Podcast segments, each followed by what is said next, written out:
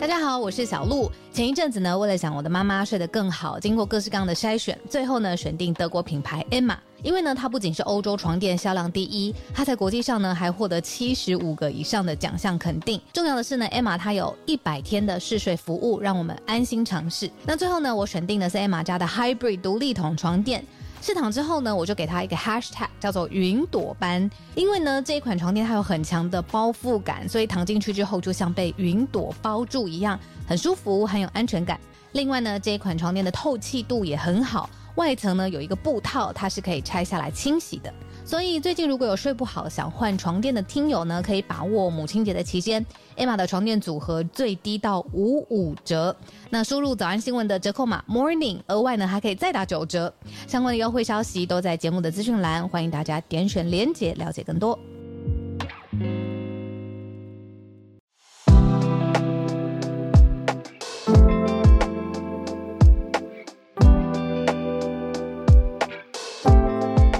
小鹿早安，大家早安。嗨，早安，大家早安，欢迎大家来到今天十二月二十一号星期三的全球串联早安新闻。嗨，大家早。早安，东京还好吗？冷，多冷？描述一下。嗯，冷还有干，那个感觉是大概就个位数字的度数，但是你要体感是个位度 C。对，我觉得好像也还好。嗯。然后我昨天非常近距离的看到东京铁塔，我非常开心，开心到什么程度呢？开心到半夜我就摇醒了老公说，哦，真的他那时候也醒了，但是我们就稍微醒过来，我就跟他讲说，我们先立刻立刻搭计程车去东京铁塔下面，然后我们就拍照去那边聊天，然后他大概觉得我就发疯了这样子，然后就用他的方式就是让我说不行，早上还要主持，我们休息。竟然使用早安新闻卡，老公怎么这么有智慧？对对啊，就聪明，非常聪明的一个人。对，所以你们后来没有搭计程车飙去，可是你们是没有没有没有没有哦，所以本来就是因为老公的活动，所以去到东京铁塔附近吗？对对对，刚好在附近。对啊，哇，很浪漫呢。你是说半夜冲去这个部分吗？不是，没有也也不错啦，也不错，就没有半夜冲去的这一段故事，我觉得也不错。对啊，而且像这几天也很感谢翠翠哦，就是翠翠真的是所有人到东京。我不知道有没有控制所有人，但至少就是是我在的时候，嗯，行程比较呃很紧凑。之前我根本没有做准备，然后我就问了翠翠很多很多的问题。对啊，在这边也特别跟翠翠说谢谢。对，真的是我我也是要感谢翠翠，真是很强大。那各位听友如果要去的话，请 请先。跟他确认他的时间，对对，对，人家有上班的时间 再去哦。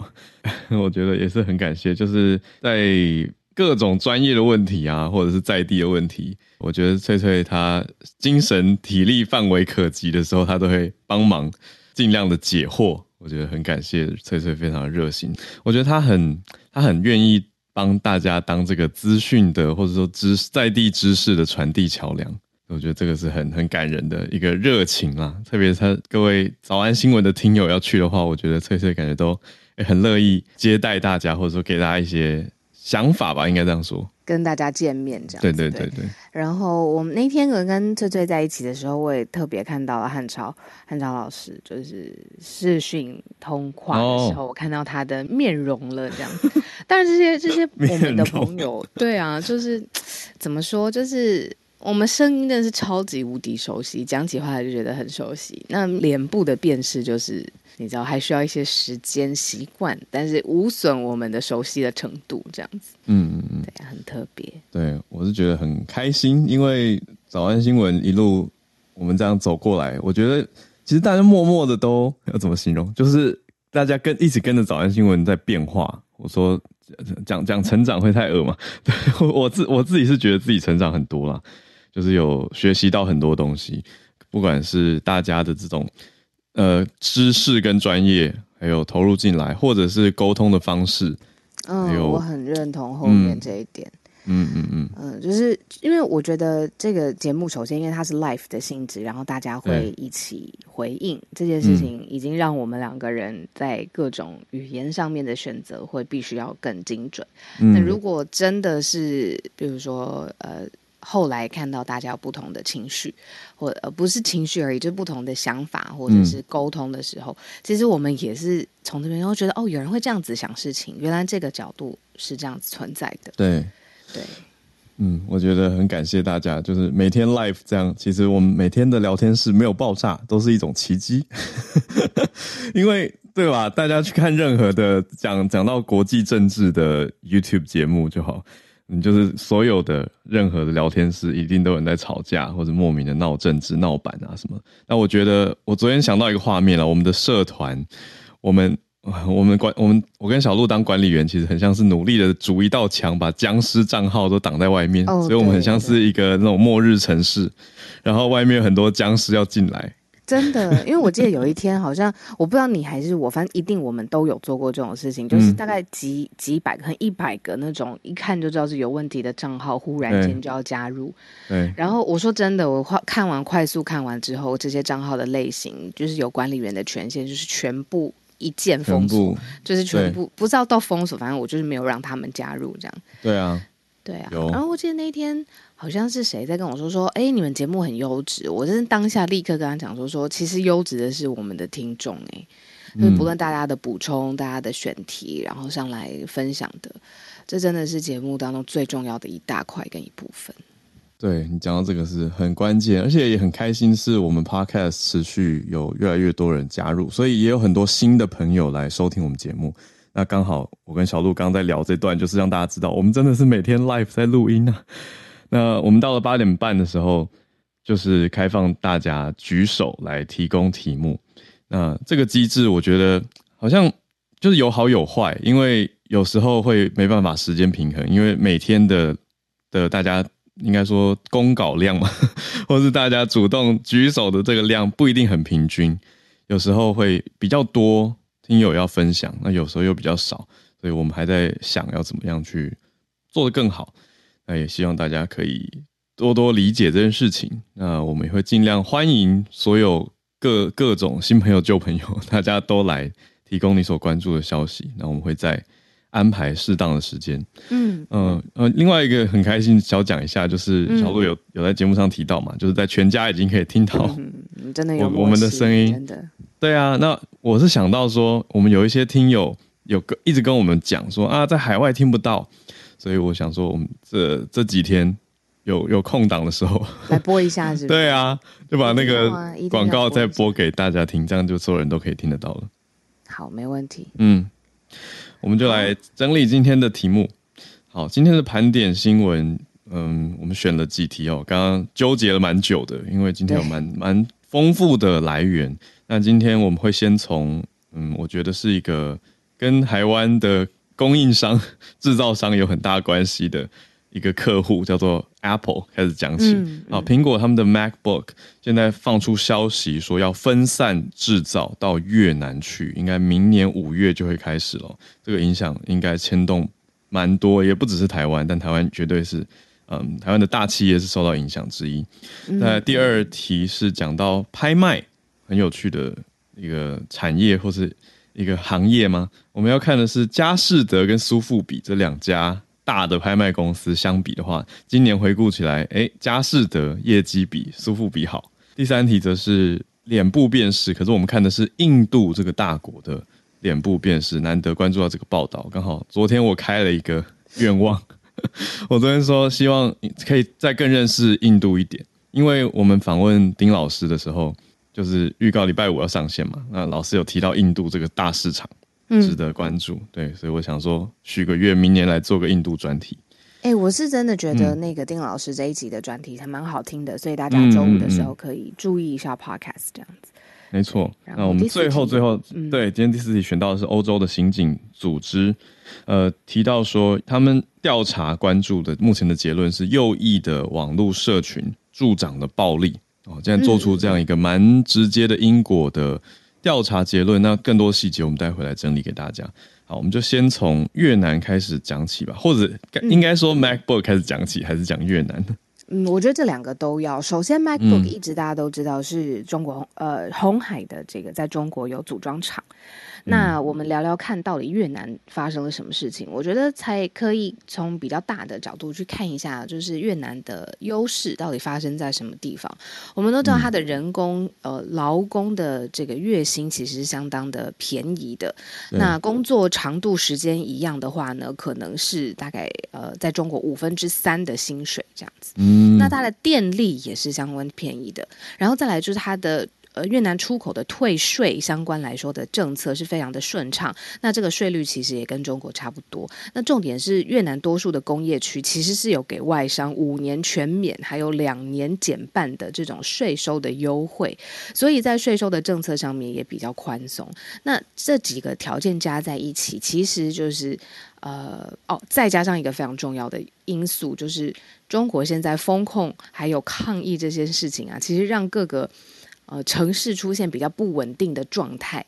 那疫情之后，其实全世界都已经在另外一个步调上面生活、工作、出货了。那如果中国还是有这些不稳定的状况，那 Apple 大厂其实就做了一个决定啦。嗯，Apple 大厂做的决定就是从 Nikkei Asia 日经亚洲这边引述知情人士。的报道讲的就是 Apple，它决定说明年第一次哦，要把他们的笔电 MacBook 的部分生产从中国移到越南，完全就是接续我们刚刚开的这个头嘛。那讲的就是说，主要代工厂是红海，它明年五月开始会在越南投产，所以还是跟红海合作。根据这个知情人士的讲法是，还是跟红海合作，可是厂房开始从中国移到越南了。嗯嗯嗯嗯，那我们看这个就觉得是一个很大的题目。这边可以补充一个，就是说，如果你要移场，尤其是。跨境的、跨国的，把厂厂房移到另外一个新的市场当中，这个准备一定不是说哦，我今天觉得这个口开了之后呢，哦，明天呃，我们就可以在越南有相关的设施啊、厂房啊、人力上面的训练就可以 work 起来。其实不是。那苹果为了把这个 MacBook 的部分的制造工作，现在说移往越南嘛，其实相关的努力是两年之前就开始了，然后还要设立一个测试的产线。嗯，那我们给大家一个背景。资料就是 MacBook 年产量大概是两千万到两千四百万台的 MacBook，嗯，大部分的生产的地点呢是在成都跟上海，这是生产地。哦，这样，那如果等到 MacBook 的制造工作真的完全转移到越南之后，那其他的旗舰产品基本上。都会在中国以外的地方来制造，例如说，现在 iPhone 在中国，MacBook、Apple Watch 跟 iPad 现在都是在越南，所以就是说，除了中国的制造、生产、组装之外，还会有你知道亚洲地区的其他的旗舰市场是来做 MacBook 的生意的，或者 Apple 的生意，从这边可以看到一些。可能是美中贸易科技战当中的一个分支的现象，我会这样子来。还有前一阵子郑州厂的事情，我觉得一定也要放在一起看啊。就是中国疫情的这些状态，虽然说现在观念上或者概大概念上是解封了，不过中国疫情现在反而是正在升起。我觉得这也是一个很大的因素，而且这个知情人士讲的话里面，除了小鹿你刚刚讲到的越南以外，他还有提到一个，我觉得瞄到一个关键字，他说 iPhone 有一部分会移到印度，嗯，我觉得这些都是看点，就是从中国移出去，移到哪里去，那接下来制作的状况、品质好不好，然后这些供应链整个都是大调动，欸，对啊，你看，像 Conrad 就说，哎，重塑供应链其实对各行各业这是都避免不了的事情。嗯，那另外也有听友补充，就是从不同的角度说，哎，就是说越南这个电力啊、劳工多便宜，别忘记劳动，呃，越南也有劳动劳权的问题跟暴动哦，这是也看得到的。嗯嗯嗯嗯、那另外 Penny 是说，像关税跟政治的关系，就算是美国的品牌，也不是只有 Apple 而已，很多都要求代工厂可以直接移到越南或是泰国。嗯，对呀、啊，我觉得蛮很多因素啦，就是我们刚刚讲到的这些是其中一部分。嗯、另外，你说中国的工资也在上涨，也是我们之前有略略关注到的嘛。嗯，我觉得这些都是蛮大的重点。我自己的看，我自己看国际新闻，特别是看 Apple 这几年的感受是，Tim Cook 的供应链管理整体是做得很好，所以才可以让整个公司的市值往上飙升许多。嗯嗯，也谢谢 Lily 补充啊，Lily 说，哎，红海布布局越南啊，甚至在印度，其实都是多年的有深耕的努力。嗯、对啊，那现在至少看到一个正式官方的哦，日经报道的正式的消息，就是说要分散到越南来制造 MacBook。对，Lily 讲这个点，我我我我可以小补充自己看到的，就是红海其实真的蛮多年前就有在印度投资了。我那个时候关注是好几年前，有没有七八年前？那个时候红海就已经投了。呃，当然讲富士康吧，啊、哦，他红投在印度的是 Media Lab，在做的是跟影视相关的合作，因为当时是那个时候还没有到五 G 啊，那个时候可能是三点五或是四 G，那个时候强调的是要有更多的内容，哦，那当时红海其实就已经有在印度去做相关的努力了，所以这些都不是突然蹦出来的东西，而是我们今天借着这个题目。来开这个讨论，那更多听友如果了解更多内幕啊，或者是详细的在业界的话，也可以给我们一些不同的观点跟切入的角度，让我们可以更丰富这个题目。嗯，那今天第二题，我觉得跟大家分享的，就让我会觉得说，在这个疫情后的这个世代，到底。嗯，我要讲的是贫富差距的事情，就是贫富差距会不会其实有生活完全完完全全不一样的两样情存在呢？嗯、我们从几个数据来看，为什么我会有这样子的想法？我们就看到世界上最大两大的拍卖商，一个是 Christie's，就是佳士得，一个是呃苏富比。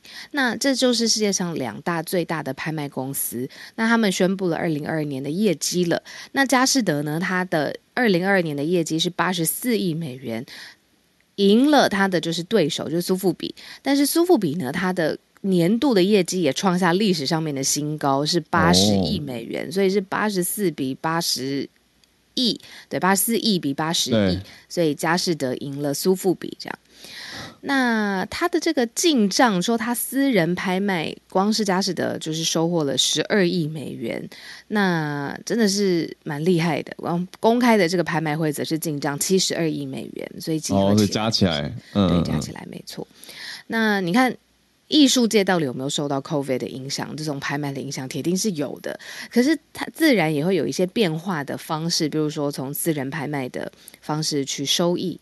那佳士得他的这个总裁，哎，其实呃，中国的翻译我要非常小心哦，就是我们会直接说 CEO 执行长，那中国是不是还会说行政总裁，对吧？对，就是对不对？要确认，要要确认，就就是不确定行政总裁到底是 Managing Director 还是 CEO，CEO。嗯、CEO 对，可是我很常看到行政总裁这个字，那就是中国的用法嘛。那我们很常直接就讲 CEO，就直接讲出来了，这样。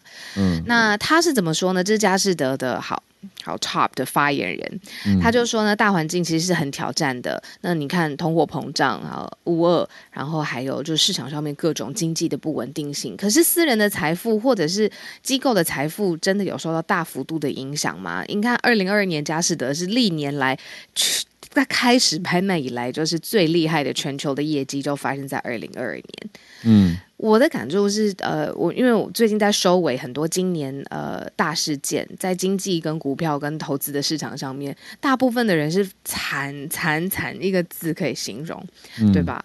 那可是显然就是有在做这种呃艺术品啊高端的拍卖的这个行业人士，我们就说他的资产是不是高净值的人士，他们到底有没有受到影响呢？我觉得是可以打一个温和的问号。温和的问号讲得很好，因为真的不能直接断言。我觉得，因为我觉得好多面向，你看为什么拍得这么高？一方面是有人出价愿意出得高。那另外一方面就是也有人把比较市场上有热度的作品拿出来拍，那为什么要拿出来拍？可能的因素就很多了，会不会有可能他需要变现？我我刚闪过这个念头，就是因为他的其他产业或者他的生意也许不一定那么好，或者他需要有一些 cash 的转换。那当然你说有的人可能是在做税务的操作，然后因此来参与到这个艺术品的拍卖市场，这些都复杂在一起。所以温和的问号，我觉得是一个很好的注解了。这次拍的东西里面呢，有一幅我觉得大家比较有机会看过，就是 Andy Warhol 他画的玛丽莲，不是画，好，他创作的玛丽莲梦露。嗯，就是蓝底，然后玛丽莲梦露的脸是有点粉红色的，加上她的金发，还有蓝色眼影。我我这样描绘，不知道大家脑中有没有那个画面，就是有一点点嗯，早年的美国普普艺术海报风格，对，完全是普普风，这就是标准的普普海报。嗯，嗯对，它这个版本是叫做呃鼠尾草蓝，嗯嗯嗯，对，Shot Sage Blue 的 Maryland，那是在五月的时候就已经拍掉了。五月在纽约佳士得拍卖会拍出了一亿九千五百万美元落锤，这个是公开拍卖最昂贵的二十世纪艺术品的。这这个二十世纪哦，对，这个作品是上个世纪的嘛？对，可是以现在来说，二十世纪的创作卖到最好的就是这幅。嗯，对啊，那这是买家来自哪里？北美跟南美居多。嗯，占四成。那亚洲买家比例是比过去下滑的。嗯，哦，对，艺术拍卖的这个市场，其实呃每一年都是非常重要的看点。你可以看到这个当代的思潮、当代的艺术风格到底喜欢什么，然后再加上，我觉得可以补充一点，就是。艺术拍卖的市场也现在纳入了，比如说一些大数据跟 AI 的模型去判测，说，哎，这个买家可能会对看到他过去比对的记录，或者是画家、oh. 对他过去的这个记录去 bet 说谁才是最好的 matching 的机制，听起来像什么赔率之类的。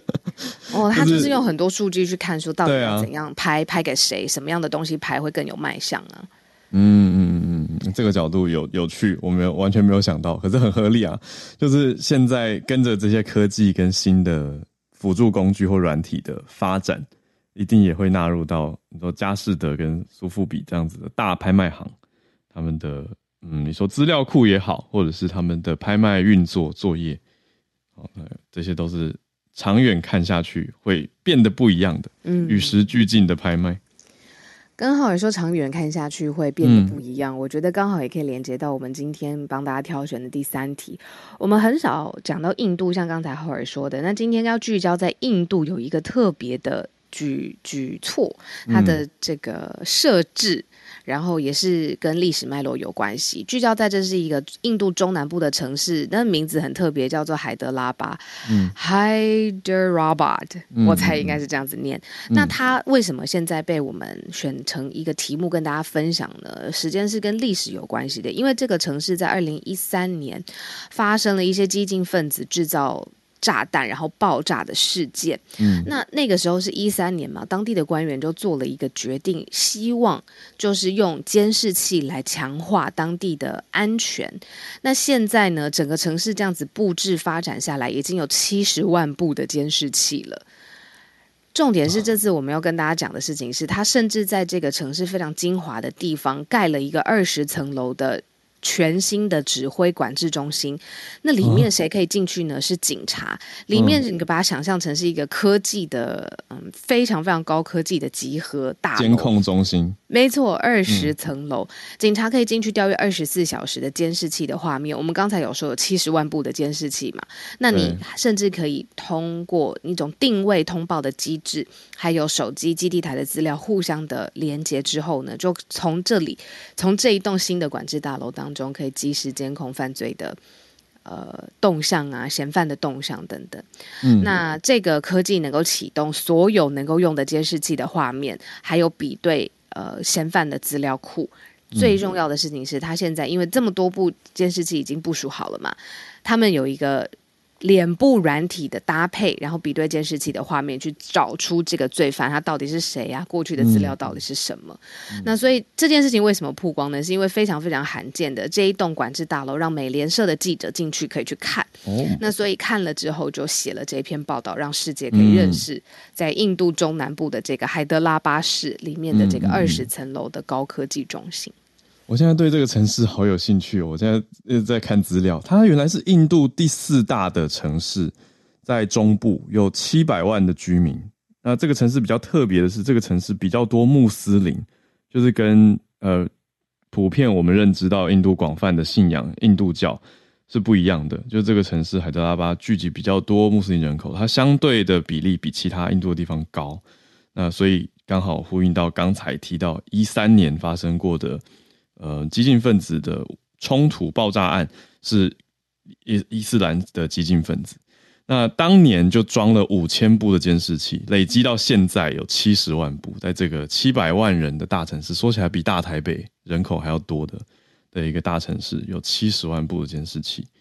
嗯，呃，但我们我们看会有一种新奇的感觉，特别是这个二十层楼的建筑来取代掉一个本来是园区的地方，那它等于是怎么讲？嗯，园区高楼化嘛。就是垂直化的打造的一个园区，那变成一个监看或者是人工智慧应用的地方。那有意思的是，海德拉巴也是印度最早发展通讯技术的城市。嗯，就可以把它想成是一个科技城了。但当然也得平衡报道一下，嗯、因为呢，有媒体去追说，啊，好，这个噱头是不要说噱头啊，这个部署是频繁密集的，那也有这种脸部辨识的技术，可是它的精准度到底是怎么样呢？那就有平衡来报道，嗯、就是说，其实，哎，这个精准度有点，我不知道是不是呃刚好就抓到这一个单一的，还是大部分来说都有点这种拉差。就是他们之前有比对到一个。呃，一个女女性的嫌犯，那她的脸部就在他们的资料库当中就 think 起来了。但是呢，嗯、这个资料部一一口气推给他，就是五笔可能的这样子的人到底是谁？然后其中五笔当中是男生的这个资料被推出来，但是真实真实在现场被拍摄到的这个。呃，当事人她是女性，所以呢，就有媒体就是从这个案例当中，就是说，哎、欸，这个精准度还是得再确认一下。但是就是，这、个、是，是好像是媒体实测，哎，就是一个记者，一个记者就是说，啊、哦，那我们现场请海德拉巴的官员帮忙示范一下，然后就拿这个没脸部辨识直接扫描记者的脸孔，结果扫出来说有五个可能性，里面三个是男的，大家就会讲说，哎、欸，这个精准度。对，可是我们比较难确定的是说，这个是代表性的问题啦，就是哎，是刚好扫这个记者没扫好，还是说它整体的精准度就还没有那么高？啊、那无论如何，真的长了知识，海德拉巴是一个科技的，呃，管制的监监视器有七十七十万部的地方。嗯嗯嗯嗯嗯，好，好，这个长知识。好，那我们再继续今天最后一题。是欧洲刑警组织的一个调查，我觉得可以跟大家分享一下，就是 Pol 啊，Interpol 是国际刑警组织，那欧洲刑警组织就是 Europol，他们是欧洲刑警，今天就警告哦，真就是今天说右翼的极端分子呢，其实在跨国的网络跟社群上面，其中造成的暴力攻击的威胁正在增加当中，甚至呢，这一次的行动就超过。八百例，就是他们可能在网络上面可以去搜寻寻找，那这种暴力攻击案就超过八百例的恐怖主义的内容或是暴力的内容。那他们就指出说，尤其是最近在美国还有斯洛伐克啊、呃、发生的枪击案，就说明说这种右翼的极端分子，其实他们的恐怖活动跟暴力的组织的内容，其实是在全球扩散的，而且让人非常非常担心。那甚至是在袭击事件当中，因为透过跨国的社群网络的。呃，散播力吧，嗯、所以就是这些恐怖分子或是极端的右翼分子，他们的这个理念呢，正是可以受到传播，去扩往扩启发。我们说影响吧，就是更多的人。所以这件事情就是，嗯、呃，让欧洲刑警特别发出了一个声明，而且是特别公开，让大家希望注意这种社群网络去助长暴力。那暴力又带来了实际上面的日常生活当中的安全的威胁。那这个是他做出的提醒。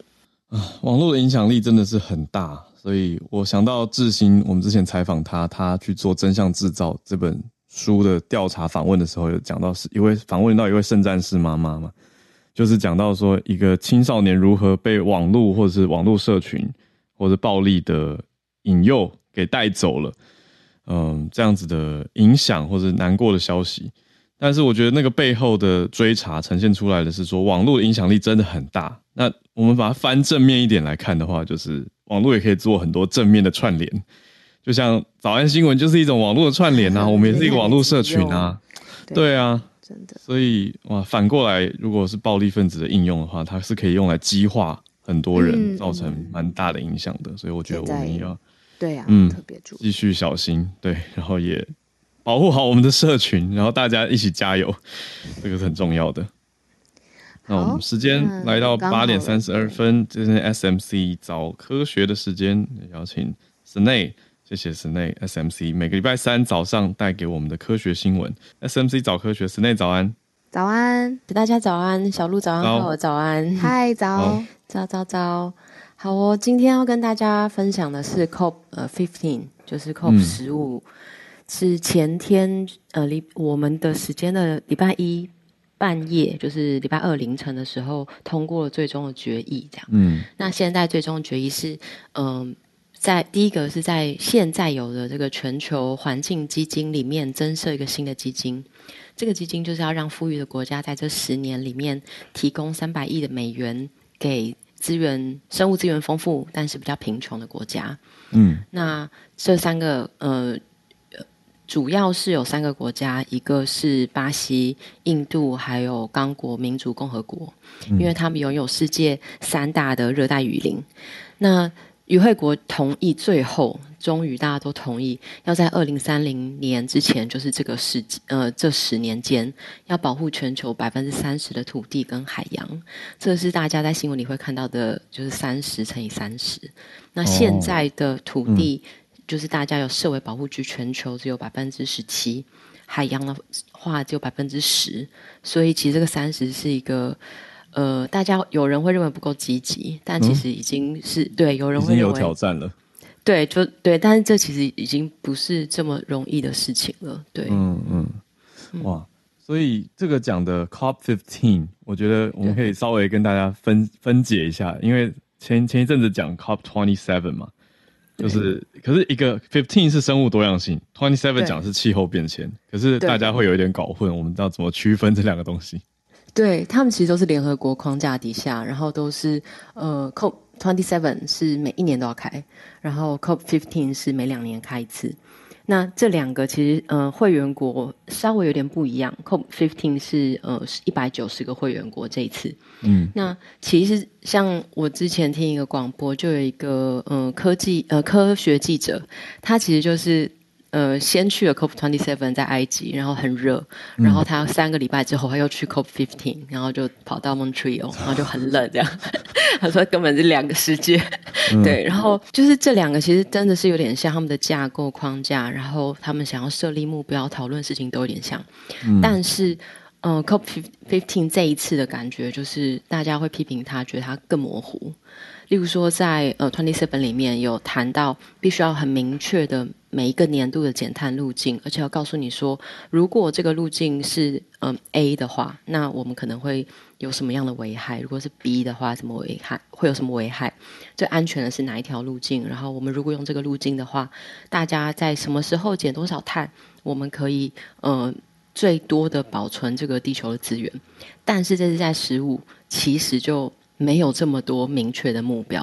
哦，呃，只有一个比较广泛的目标，这个目标就是呃，二零三零年刚刚说的那个 thirty by thirty，对对，哦、所以很多人会批评说，事实上如果把这两个放在一起，嗯、呃，维持地球的生物多样性其实是稳定气候一个很重要的因子，所以我们放那么多注意力在 COP twenty seven，其实也应该要放很多注意力在食物，但这件事情它就是。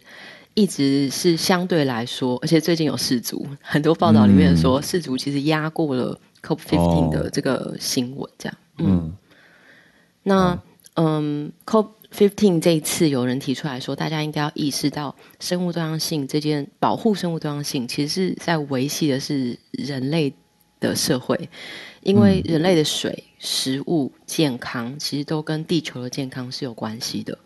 所以现在要设立的应该是一个 Global Plan of Action on One Health，就是全球一体，哦、全球只要人类，对，而且是全整个地球。就如果他现在讲的 One Health 不只有人类的健康，嗯、还有地球的健康。如果你维系了地球的健康，其实你也是在保护全人类的健康。嗯嗯，One Earth One Health 的概念。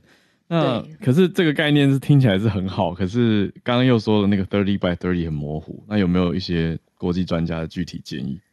嗯，有有的专家会认为，嗯，设立保护区是第一步，但这一次的整个框架有提到就是原住民的权益，因为很多保护区它其实是里面是有住人的，它不是大家想象的一个空旷的自然，这个自然就把它就是保存下来，然后它就对它就好了。对，嗯所以设立保护区这件事情跟维护自然不应该跟原住民的利益有冲突，至少要权衡跟合作。这个是嗯、呃、这一次有特别拉出来提到的。那也有专家提到说，其实你要保护一个区域，你应该要先盘点这个国家里面或是全球要有多少区域必须被保护。然后哪一些，然后这些被保护区域的重要性要排出来，成本跟重要性两个要做权衡，不然大家就是会用最低的成本先去保护那些呃可能不是那么优先需要被照顾的地区。嗯、所以第一个是有目标之后就要盘点，盘点要包括它的成本跟重要性，再来就是要呃比较 hands on 的这个执行方法，那这些都会是 step by step 必须要。嗯，明确的去执行的，嗯。嗯，哦，光是刚刚讲到这个盘点跟决定哪些地方要先圈出来保护，我觉得就是要花很多时间去协调沟通。没错，没错，嗯、没错，这个就是一个很大，因为牵涉到也是各国的一些考量在里面，甚至有包括嗯、呃、国土安全，对，或是它对它它其实牵涉的范围其实很大很大，嗯。嗯，那台湾有没有生物多样性的专家提一些建议？其实，呃，台湾，嗯、呃，像中研院有生物多样性中心，嗯、农委会有特有生物研究保育中心，大家都简称他们叫特生中心。嗯、然后各大学都有生物科学或生物科技系。那很多老师有关心这次大会，甚至有老师跑到 Montreal 去参加。哦，那对，那主要像我们有呃邀请两位专家给回应，像师大林思明教授就有提到，他说台湾岛上。受保护的自然面积就已经达到百百分之二十，所以这个离三十看起来，其实我们已经相对来说接近了。嗯，也就是说，以台湾的土地跟人口数来说，我们的表现在全球尺度上是很不错。嗯，但是呢，这里面只有讲到土地，没有讲到海洋。哦嗯、那海洋的领域就，尤其是我们有一些呃战略相关的这些。事情，所以在海洋领域的其实是更复杂，也更需要关注的。这样，嗯，另外是在浅山地区，就是浅山相浅山这个词，就是相较于深山，深山离一个都市比较远，浅、哦、山就是呃都市边缘要进入嗯、呃、自然的这这块区域。嗯、那这块区域其实很容易受到都市的影响，像是呃流浪的猫狗。或是呃都市的污染，或是开发建设，那对于林思明老师有提到，对于这样子的地区，必须要更积极的作为。嗯嗯，更积极的意思是说，要要怎么样去保护这些浅山地区呢？对，第一个就像刚刚讲，你要目标要盘点，所以这件事情其实第一个你要有完整的监测计划，你得先知道它发生什么事情。就我们概念上知道，在这样的区域，其实它的呃受的威胁是大的。但是到底有多大？嗯、有哪些生物？那这个监测计划是第一个必须要有，而且这个监测不是一个呃单点的，要持续的。那在这种监测计划上，特生中心的林大力助研究员他就有提到，他说长期监测数据的重要性是很高的。嗯、如果没有长期监测，你就不知道改变了什么东西，影响了什么数量。嗯、对。那在台湾，其实鸟类的。就是在这么多生物里面，鸟类的检测就是其实相对完整，因为很多公民科学家一起投入，哦、就是赏鸟的人他也可以提供资料。对，其实公民科学家是 这个很棒，我觉得是是一个很棒的概念。嗯、就是说，我们之前有呃听到有老师在做。呃，豆丁海马，如果大家有潜水的话，知道豆丁海马是跟小拇指的指甲一样大的。哦，这么小，所以叫豆丁，是不是？嗯、对对，非常非常小。那你就想，如果今天是有科学家，他要做豆丁海马研究，他怎么可能每天泡在海里面，然后 到处去找这么小的东西，在这么大的海洋里面？所以他就说：好，如果今天你是潜水客。然后你有看到，因为大家因为它是很很很可爱的一种生物，嗯、然后大家如果你有看到，你可不可以通报给我，告诉我你在什么时间、什么地点？嗯、那这个资料我就会收集起来。所以其实公民科学家在生态监测上面是可以呃可以付出很多，而且很有参与感的一件事情。嗯，对。嗯、那除了鸟类，大家可以想象，其实台湾是一个呃生物多样性很高的国家，所以我们的生物其实会需要。各式各样的资料，然后也需要大家的一起的贡献，这样子。没有这些数据，你就很难定出目标，那你很难知道我们到底有什么危害，这样子。嗯嗯。谢谢神内哦，嗯、数据上面的目标跟收集，对啊，一开始也是要我们必须要认识它。那生物多样性是我们一直在讨论的，可能各个科学界也一直一直在注重的发展的目标。谢谢你，神内，台湾科技媒体中心，每个星期三跟我们一起。嗯，好。那今天我看到叶老师有有分享跟我们分享的知识啊，更新的题目，所以我特别邀请了叶老师上来，然后谢谢老师继续跟我们分享。老师今天想跟我们分享什么？老师早安。早，好儿早，小鹿早。今天要跟大家分享的是，明年二零二三年，联合国指定是国际小米年。嗯，那不过要先说呢，小米其实是一个泛称。虽然大家在台湾听到小米，大概会想到的是小米粥，嗯，或者是原住民吃的那个小米。但是原住民吃的小米，在学名上面，就是正式的名称是所谓的粟。粟。对，粟哦，哎、欸，那个罂粟的那个字嘛，粟那个对，罂粟的粟。嗯，那当然就是说，事实上，在古代中国指的小米的话，除了粟之外呢，还有黍。嗯，对，玉蜀黍的黍。对，玉蜀黍的黍。嗯，但是呢，现在联合国他们用的小米，就是他们用的英文 millet 这个字呢，嗯、指的是很多种禾本科植物的果实，通常是种子比较细小的。禾本科植物，包括像应该是原生在非洲吧，所谓的珍珠树，那个是所有的小米里面产量最大的。嗯，那我甚至于还在一个印度的网站上面看到呢，他们连高粱都把它算作小米的一种。哦，所以 millet 它等于认定比较广就是了。对对对，那联合国为什么会指定 millet 作为二零二三年的植物？主要是因为呢，小米可以在贫瘠的土地上生长，那也不需要很多的水跟肥料，就可以得到相当好的收获。嗯，所以对于现在气候变迁啊，造成很多作物都欠收的话呢，小米其实算是一个相当理想的农作物。哦，所以他们决定要二零二三年要推广小米，所以把它定为国际小米年。嗯嗯，那另外一个其实。可能很多人不知道啦，应该还是有人知道，就是华人的文化其实是所谓的小米的文化，因为夏商的时候呢，最早其实是种小米的，稻米是后来的事情。哦，稻米其实是发源于长江中游左右，嗯、中游的地方。很久以前好像学过。对，那那个是比较晚的时间，嗯、最早其实是小米。嗯。那小麦完全是外来种，嗯，就是在周朝的时候从高加索地区引进的，嗯，所以华人的文化其实最早是小米的文化。那事实上，小米不只是华人文化的发源，它在世界的其他地区呢，也有一些地区是以小米为发源。那目前种最多小米的地方应该是印度。嗯，我在推特上面呢，有看到有一个这个印度的这个，我不晓得那个在推特上面要叫做粉砖吗，还是叫做那个账号？有个账号，嗯，他就是在推广小米，嗯，那他常常就是在上面分享一些，比方说不同的印度不同的区域小米怎么煮啦，这些啦等等，嗯，专门研究小米的一个账号就是，对对对，那他们非常努力的在推广小米。嗯，那最后再补充一下，台湾其实很特别的是，台湾的原住民文化是所有的南岛族群里面唯一有小米文化的。哦，对，对，这点是非常特别的。嗯嗯嗯嗯嗯、那事实上，台湾的小米文化曾经在日本人到台湾之后，因为日本人引进了水稻，嗯、所以造成小米的文化开始式微。嗯、那后来，目前是台大的退休教授哈郭华仁老师呢，后来透过一些文献发现说呢，在一九七零年代，有美国的教授到台湾来采集了几十种小米，那他把那些小米又带回台湾，嗯，所以现在小米的文化又慢慢的复兴起来。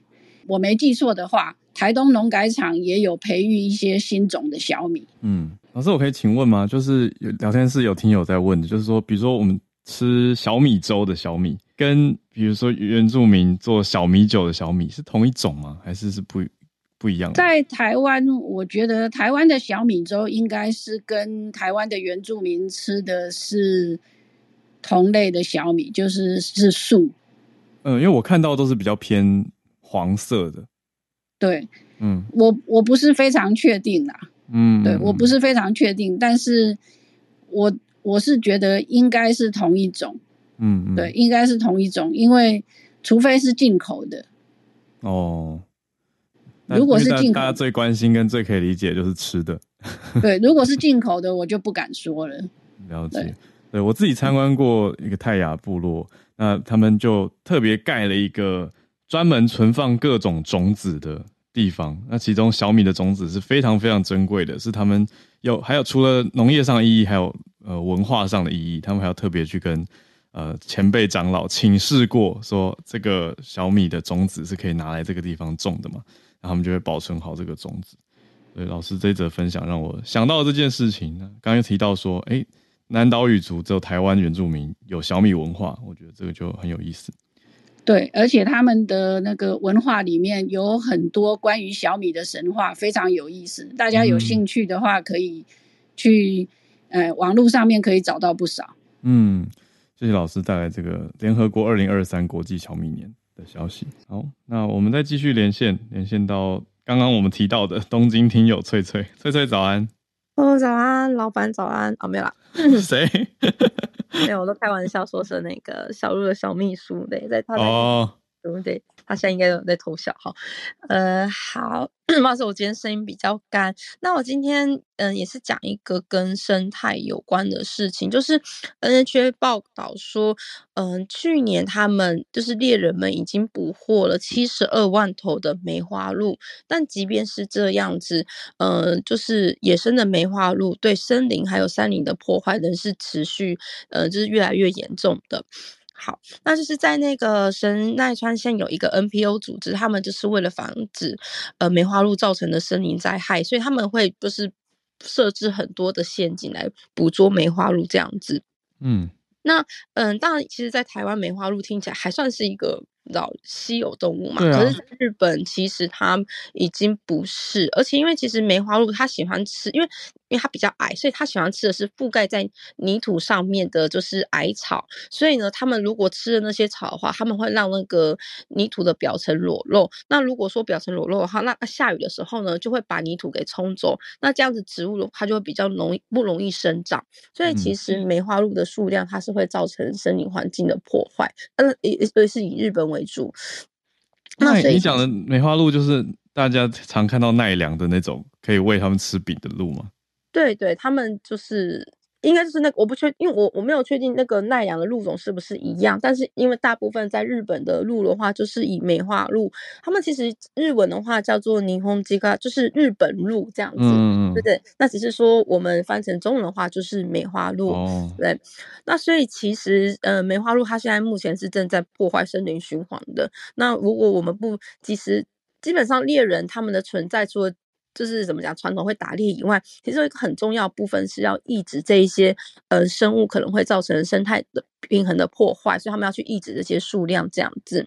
然后呃，其实啊，根据就是日本的环境署的调查，就是四十年来梅花鹿的居住范围已经扩大了二点七倍，甚至说有一些嗯、呃，甚至是梅花鹿可能不太会出现的高山地带，都有发现他们把罕见食物就是给咬食的痕迹。嗯，那其实。嗯，因为其实罕见的、相对稀少的植物，如果说梅花鹿吃掉的话，那其实就可能会造成生态多样性的破坏。那其实也有专家指出说啊，不只是在日本，在欧洲或是北美，他们其实也有因为鹿群的数量，然后正在对生态系统嗯产生不利的影响。好，那其实呢，也有那个静冈县，他们有一个专家指出说，梅花鹿增加的主因其实是有嗯好很多，但是主要第一个就是地球暖化。那因为地球暖化的话，其实可能到了冬天，覆盖在地面上的雪雪会比较相对减少嘛。哦，那也就是说，食物就变多了。对，因为他们冬天也很好，就是。去吃食物，然后过冬。那其实这样子的话，嗯、生存几率是不是就会变高了？对，所以鹿的数量是不断的一直在增长的。嗯、然后另外还有一个原因，是因为，呃，像我刚刚讲的，猎人的数量其实也是逐渐在减少的。所以其实每一个地区，他们要去管理，就是梅花鹿的数量会变得比较困难。那为什么猎人会减少？其实一部分的原因是就是高龄化啦，然后再加上你。因为其实你要拿到那个所谓的狩猎证照，它也是需要考狩猎证照本身其实不难，因为其实我身边几个二十几岁的朋友，大概四五个都有拿到那一张。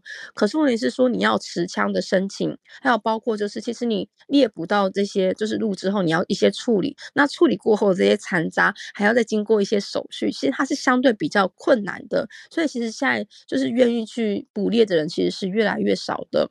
好，那嗯、这是所以这第一个原因就是因为那个地球暖化，第二个原因就是因为嗯。呃在猎人变少的关系，现在鹿的数量是不断的在增长的。然后听说啊，鹿一年大概要吃掉一顿的草。可是如果说它吃的是那一些所谓的稀少植物的话，那它是不是可能就会破坏生态性的平衡？那破坏生态性的平衡会发生什么问题呢？是如果说某一天我们又遇到，那比如说像是 COVID-19 这样，只是遇到某种灾害，然后你可能需要某种药物的时候，也许你是可以从这些稀少食，嗯、呃。植物上面找到这个可以拯救我们的成分，可是如果说，呃，因为鹿的关系破坏生态平衡的话，这些植物是不可能会再出现的。也就是说，我们遇到重大灾害的时候，我们，呃，我们人类的生存危机可能是非常的巨大的。所以其实呢，嗯、呃，他们也呼吁，就是说，希望大家可以去重视这个。问题好，我相信那个巨宝跟我一样，就是一样的想法。今天难得 来呼应，嗯、好，谢谢，谢谢翠翠。对啊，也谢谢聊天室。我看到室内叶老师有呼应补充到说，台湾的梅花鹿复育做的蛮好的。我马上也看到环境资讯中心这边的消息，讲说有一些地方甚至呃哪些地方呢？呃，讲到说梅呃族群的密度，梅花鹿族群的密度太高。这些地方，特别是像是垦丁一带的农业、交通跟生态有受到影响，所以也有你知道，复育成功也要有后续的对策跟管制。所以我觉得听起来梅花鹿是一个蛮强的物种，然后加上科学家的复育也是很强，所以就变了一个新的问题也要处理啦。谢谢翠翠带来这个日本方面的消息跟状态，那刚好也跟台湾有一种梅花鹿的连接。那我们再继续连线到。其实是第一次上来讲话诶，可是常常分享很多消息，在聊天室常常留言的听友 Joey，大家第一次听你的声音，Joey 早安。嘿，Hello，大家早安。呃，我声音这样清楚吗？很清楚。OK，对，这两年来第一次在这个节目上参与分享。呃，好，先跟大家分享一个东西，是这几天美国跟台湾影视圈比较多人讨论的一个大集团哦，华纳兄弟跟探索集集团合并之后，最近有很多新的动作。那一般人比较多讨论到的是 James Gunn 最近有发布的消息是说，亨利卡维尔不会是担任超人，但那个大家可能推特上看很多了，我们就先不聊。另一件大事情是，他们旗下的目前还叫做 HBO Max 的这个平台要下架诺兰兄弟的弟弟啊、呃、的夫妻档制作的 Westworld 这个影集。哦、那大家就说，哎，为什么这个招牌节目强档哎，对啊，对啊。那现在最新的消息，他们终于宣布了。他们将会把包含这个节目在内的其他的重量级节目授权给第三方 Fast 串流服务。那今天就要跟大家分享的重点就是说，那那到底 Fast 什么东西？嗯，因为我也是才刚去了解这个美国新兴起来的分类。我们先来讲说传统的串流服务，我们都叫做 VOD（Video on Demand）。对那过去分成三大类。呃，第一类大家比较熟悉的是 Netflix 这种单独的付一个月租费的，是 Subscription VOD，也就是 SVOD，嗯，它就是你付月租费，然后就没了，嗯，那三种是 Transactional VOD，是 TVOD，就是像 iTunes 这种，你看一部，你买一部，网络网络买片或租片，对，这种单独的叫 TVOD，嗯，然后第三种我们习惯了叫做 AVOD，嗯，叫做 Advertising，有广告的，哦，但。我听到这边就可能会发现，哎，可是那 YouTube 算什么？YouTube 就你没有付钱啊，我也能看。那付了广钱，我就不用看广告了。所以后来针对于 YouTube 或是 Hulu 这种情况，又分出了另外两种新的分类，一个叫 FAST，叫 Free Ad Supported Streaming TV，叫 FAST。哦、然后另一种就是听说 Netflix 跟 Disney Plus 即将推出的，叫 PAST Premium Ad Supported。Streaming TV，就是我既是有给你这个月租，但也有可能有广告哦，这是两大的分类。那为什么会这样子呢？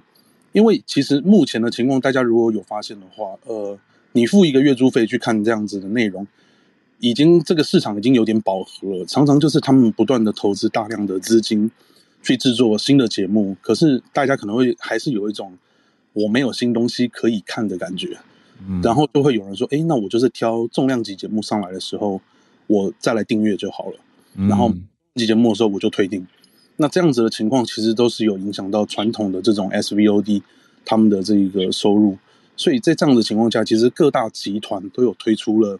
自己的 Fast 频道，那包含就是派拉蒙或者是 Fox 或者是 NBC、Amazon，他们自己都有。那 Amazon 现在有一个叫 Freevee，以前叫 IMDB TV，或甚至于 Samsung 他们自己都有。嗯，那这一个类型的频道，呃，因为现在 Nielsen 他们还没有正正式调查，所以到底有多少人在看还不晓得。可是呢，嗯、就是 Fox 旗下的 Tubi 哦，它现在。通常被认认为是市场上最大概第二大的平台，光是今年的第三季，它的观众的观看时数就有十三亿小时，是比较多的。那今年美国在 Fast 频道上面的广告营收，根据 SMP 的统计是四十亿美元，那预估二零二六年会到九十亿美元，所以大家都说，哎，这应该会是一个新的出路。那这为什么说大家说，哎？那这个东西放过去会比较好，因为如果说你今天有一个节目持续放在你的这个 HBO Max 上的话，大家就还是留在这啊。对，大家会留在这，而且算没有人看，他还要付给那个制作团队钱，效益比较低了。对，效益就低。但如果你放那个 Fast 上面有广告收入，就起码会一直进，吸引大家去看，然后看了又有广告收益，没错，而且是对的。所以现在其实被称之为说，Fast 可能是传统电视的。新时代，因为它目前 Fast 的形式通常就不会是说，呃，我随选点，它跟 VOD 一个差别是，它通常是线性的，它会电视一样，我设定好一个节目的时长，然后就像一直播，一直播，一直播，一直播，一直播下去，但中间又有广告。嗯，那在别的国家可能还不熟悉，在台湾有一种东西，大家可能就很熟悉了。哦，就是有事没事就会无限重播的周星驰、小当家，或者是日本的那个综艺节目，很多地方都已经有在做这样的事情了。所以这其实也是 Fast 的一种商业模式的情况，只是在台湾还比较少单独放在一个平台让大家看。因为像我刚刚一些可能是呃这个版权偷吃部，然后放在 Facebook 或者 YouTube 让大家自己去看嘛。那这个时代就很好玩，因为其实刚刚讲到的 HBO。它一直有一个广告台词叫 "It's not TV, it's HBO"，然后现在其实新的时代的情况叫做 "This is just TV"，因为大家看的东西就是跟电视一样，你点到了就才会看。那现在这些大的平台，他们可能也会把呃旧的节目放在 Fast 类型上面，嗯，让大家去呃免费的收看情况之下，顺便偷偷宣传新的作品，然后才把大家绑到旧的 SVOD 来，这是目前比较。有趣的情况，对，先分享到这里。啊，谢谢 Joey，Joey 解析的很让大家能够了解。Joey 长期关注影视商业相关的消息，特别我觉得今天给大家这个关键字就是 Fast 跟 Past，算是商人新切出来的一种模式。因为毕竟你拍出了好的作品或者卖座的作品，大家喜欢的东西，你还是要有一个好的商模，才能够让整个平台或服务继续下去。所以这个可能会是一个新方向跟新趋势。谢谢 Joey 带来的。关键消息，那我们今天最后来跟 Charles 老师连线啊，北加州，我有问老师了，老师说没有感觉到地震。老师早安，Hello，浩尔早安，小卢早安。对，我们这边离那个嗯地震的地方震源大概呃差不多开车要五个多小时吧，所以说虽然都在北加州，真大，嗯，对，所以还蛮大的。对，那我。啊、呃，对，就是这个这个呃，地震其实加州虽然说一直知道一定会发生，可是就是大家就是真的发生了，还是蛮蛮惊讶的这样子。嗯，对。那今天也是呃跟大家分享一个地震的消息，就是这个是总经的地震消息，就是日本呃央行总裁这个黑田东彦昨天宣布说，这个日本的这个呃这个直利率曲线控制计划。就说也是算是算是呃一个升息的计划吧，就是简单的来说，嗯、那其实我觉得说就是在疫情后疫情时代过去一年，其实全世界各国都在对抗通膨嘛，那日本也没有例外。其实过去一年日本到十月份的这个消费者物价指数年增率是高达三点七，所以从他们年初开始是百分之二不到，然后就一直一路一路上升上升到三点七，那这个是日本四十年来最高的水准。那这个当然是日本他们日本银行坚持宽松的货币政策有关系，因为宽松货币政策确实可以让融资变得比较便宜嘛，也也有有益于经济发展，但是就是让通膨通通膨就没有控制，就一直走高这样子。嗯，那所以说现在要控制控制通膨，我们过去一年都在讲说要升息啊，那可是日本就一直是维持一个低利率的状态。对，那可是日本就突然就是他们呃一个。用突袭式的方式，就突然就宣布说，哎，我们突然要升息了，这个就让这个市场吓得不轻，这个美元跟台币对于日日币都一下子就贬呃贬值了，呃一美元就是从一百三十七日币贬到一百三十三，那台币啊四块四五，现在贬到四块二八，这贬的幅度大概是蛮大的。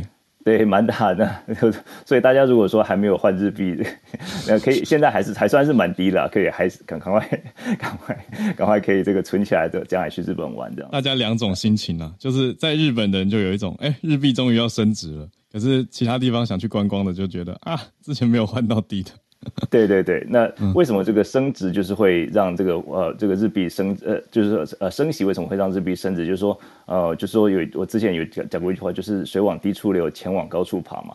所以说利息变高的时候，大家这个资金就会回流回日本，那大家如果日币有需求支撑的时候，就会升值。那其实就是说，嗯，其实我觉得这个日本银行这种突袭的方式，其实不跟美国就是截然不同。因为大家如果知道这个啊，联储会这个，而且是鲍尔主席，他们通常在升息之前会预告再预告，嗯，那风格就是说还蛮透明公开的。那日本这种方式就是说有点像是就是给大家一个惊吓这样子。那有些时候在总经里面其实各有各有不同的这个呃论述，就是说有些有些总经认为说你不能用这样惊吓的方式啊，因为这样惊吓方式会让呃市场资金市场有太大太大的这个变动，然后会造成这个不可啊不不可逆的效果。那有些另外一个说法就是说，哎，你要用这种惊吓的方式才能够达到你要预期的效果。